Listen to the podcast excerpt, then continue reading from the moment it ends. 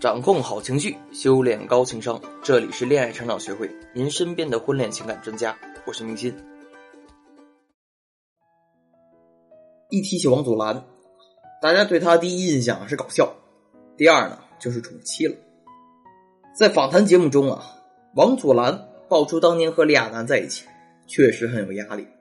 几次分分合合，二人才修成正果。王祖蓝很宠李亚男，在外界来看。两个人的爱情应该是王祖蓝卑微，李亚男高贵那种。毕竟俩男条件那么好，能看上王祖蓝啊，已经很不可思议了。俩人经常在公众面前撒狗粮，特别是王祖蓝在微博中树立了宠妻狂魔的人设，被网友戏称为“二十四孝好老公”，都为李亚男能找到如此疼爱她的老公而感到高兴。李亚男怀孕时，王祖蓝将工作搁置。全心全意照顾李亚男的起居。俩男生产时，王祖蓝放下手中的工作赶去陪床。俩男产后抑郁，又是对王祖蓝在一旁陪伴、鼓励他度过了那段灰暗的时光。王祖蓝对于李亚男真的是宠爱有加，也因此感动了万千网友。但是谁也没料到啊，就在前一阵一档综艺节目中，王祖蓝翻车了，宠妻的人设光环碎了一地。网友高呼：“网络上你把老婆当成无价之宝，现实生活中她就是你的免费保姆吧？”事情要从做家务的男人最新一集说起。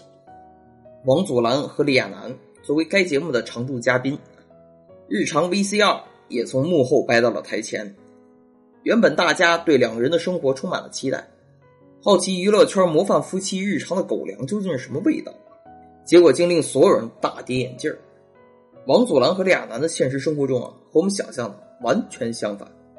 我们所想的高高在上的李亚男，其实爱的卑微；而本以为卑微的王祖蓝，却很大男子主义。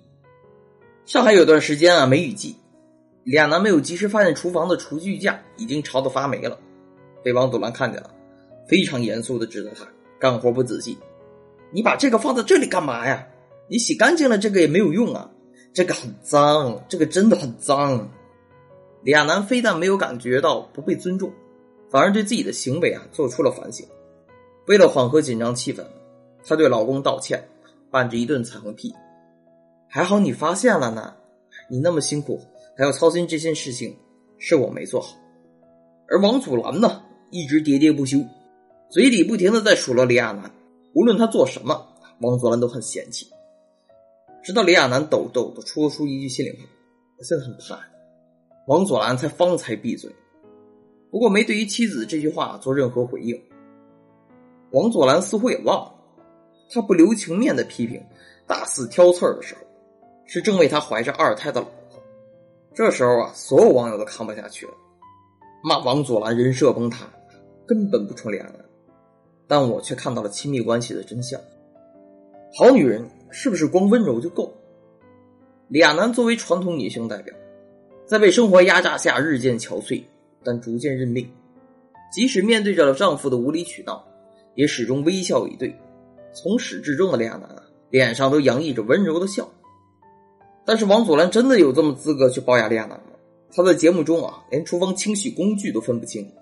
李亚男后面也曾坦言啊，相爱多年，王祖蓝从未正式做过一顿饭，甚至连厨房卫生都是李亚男独自处理。即使怀孕。也从未受到任何优待，李亚男真的不会难过吗？当他回过头来看 VCR 的时候，紧咬嘴唇，反问自己：明明不开心，为什么当时还要笑？李亚男其实是现实生活中很多妻子的典型代表，在老公面前，他只剩温柔。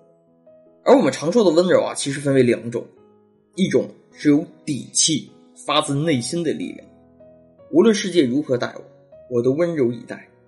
你不需要察言观色看别人的脸色，也不需要表现出脸谱化的温顺，他是默默替别人考虑的贴心，更是一种出于对于另外一半的某种深情。另一种呢，则是无底气的压抑出来的温柔，无论世界如何摧残我，我只能温柔沉默。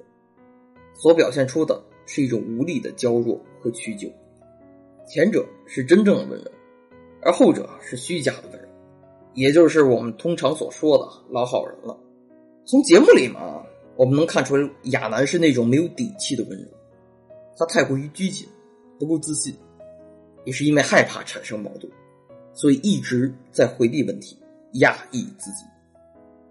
他这种在亲密关系中表现出来的状态，其实就是老好人，不去表达感受，不去发泄心中不满。而王祖蓝恰恰是在这段关系中激发妻子去表达，为建立关系而做出努力的那个人。作为高情商女人，如何温柔不减，建立和老公平等的交流呢？欢迎添加我的小助理“恋爱成长零幺七”，找到老师来帮你具体分析，找到原因，匹配合适的方法。亲密关系中的老好人的心路历程。我的学员艾米啊，是一个特别温柔的女孩，她向我抱怨说啊。老公平时对我的要求非常多，她喜欢女生长发飘飘，就让我留长发；夏天不让我穿短裙，说不能穿露肉太多的不安全。因为我做销售工作，如果遇到一些异性比较多的饭局，他就会阻止我参加，大事小事都由他来做主，从不在意我的感受和情绪。我问他：“那你如何表达不满呢？”艾米耸耸肩：“还能怎么样？当初老公说娶我。”就是说，看中了我的温柔贤惠。作为亲密关系中的老好人，你以为自己很温柔，并且是这无条件的让对方高兴，但实际你只会加重自己的痛苦、可怜和力不从心。你以为你对另外一半的温柔事事顺意，他就应该对你好，但事实啊，只会让你对婚姻感到失望、愤怒和怨恨。作为老好人，夏目的心路历程啊，总有一款适合你，你永远不会说不。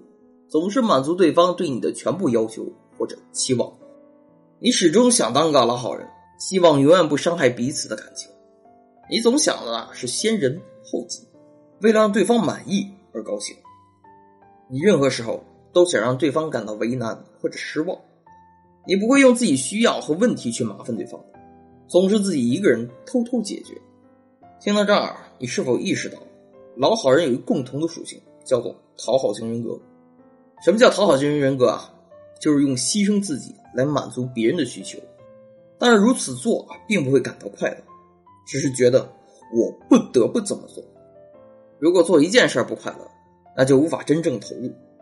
亲密关系也是如此，你一味的照顾对方的感受，但压抑在内心的委屈感是不会消退的，反而会随着关系的深入，不适感增强。试问，一个潜意识里害怕被对方嫌弃讨厌？又很隐忍的人，怎么会与别人建立长久而健康的情感关系呢？我们再来讨论第二个问题：你是如何做才能摆脱这种状态？拿艾米来说，在对她深入指导后发现，因为受原生家庭的影响，家里重男轻女，即便艾米从小成绩名列前茅，但父母还是把关注点都放在弟弟身上，认为女孩子以后嫁得好就行了。讨好型人格呢，真的很不容易。不管本人多么优秀，内心中总会有个害怕被丢弃的小孩在让他自卑。在工作中和社交中，艾米因为极度自卑，一直都小心翼翼，生怕自己会做错事，从而失去更多。最终导致啊，艾米在感情中啊，但凡出现一个稍微对她用心一点的男人，她都会以一还十的态度去对待对方。当步入婚姻后，面对老公的种种要求，她尽管表面温柔平静。但心中积攒了一万个草泥马，不知无处安放。其实，健康的亲密关系啊，应该是建立在两个人平等关系之上。而讨好型人格呢，从一开始就会不自觉地将自己摆在一个比较低的位置。如果妻子总沉浸在老好人的角色中，在关系中的另外一半就会感觉到无比的孤独。而人去建立婚姻、建立亲密关系，很少单纯是为了利益而做，而是为了有一个能够进行情感交流的人。一个无论如何都不会给你真实感受回应的人，会让任何人都抓狂。如果是一个无所谓的人，我们都会去选择离开。而当我们试图去建立关系的时候，发现用好的方式得不到人感受上真实回应的时候，为了换取对方的反应，我们往往会不自觉的采取伤害的方式，去试图和对方建立情感互动，也就成了国内经常会出现的一个总在厕所、阳台、走廊的父亲，以及。一个脾气暴躁的母亲。通过了大量的咨询案例啊，我发现，如果妻子在婚姻生活中习惯了老好人角色，很难真正敞开心扉与爱人相处。长期压抑自己，不去表达和发泄，就会让两个人原本的亲密关系失衡。面对一段失衡的亲密关系，任何一件小事都可能成为压倒骆驼的最后一根稻草。于是我知道艾米要关注自身，设置边界。我让他试着察觉自己的需求，而不是他人希望你怎么了。你可以在心里多问问自己：我想要什么？比如，当老公开始埋怨的时候，你心中真正的想法是什么？尤其是当他提出不合理需求的时候，你可以遵循本心的想法去拒绝。并且不用费心思的找借口，你可以对他坦白直言啊，我不想或者我不喜欢这样做，因为讨好别人而放弃自己的边界，别人也不会因此而喜欢你而尊重你，所以要把自己的感受和需求放在首位，这才是改变的第一步。当然了，这个方法并不适用所有人，如果你想要改善老好人的状态，我们还需要跟老师一对一沟通，因为想要具体解决问题。还是需要先了解你为什么会有这样的性格和行为举动，之后才能有针对性的做出调整，来提升自我。每一段婚姻都来之不易，希望你永远不要去委屈自己，做亲密关系当中的老好人。可以添加我的小助理“恋爱成长零幺七”，恋爱成长小写全拼零幺七，让我帮到你。好了，今天的节目呢就先到这儿了。喜欢节目呢，记得订阅专辑。我们下期节目再见。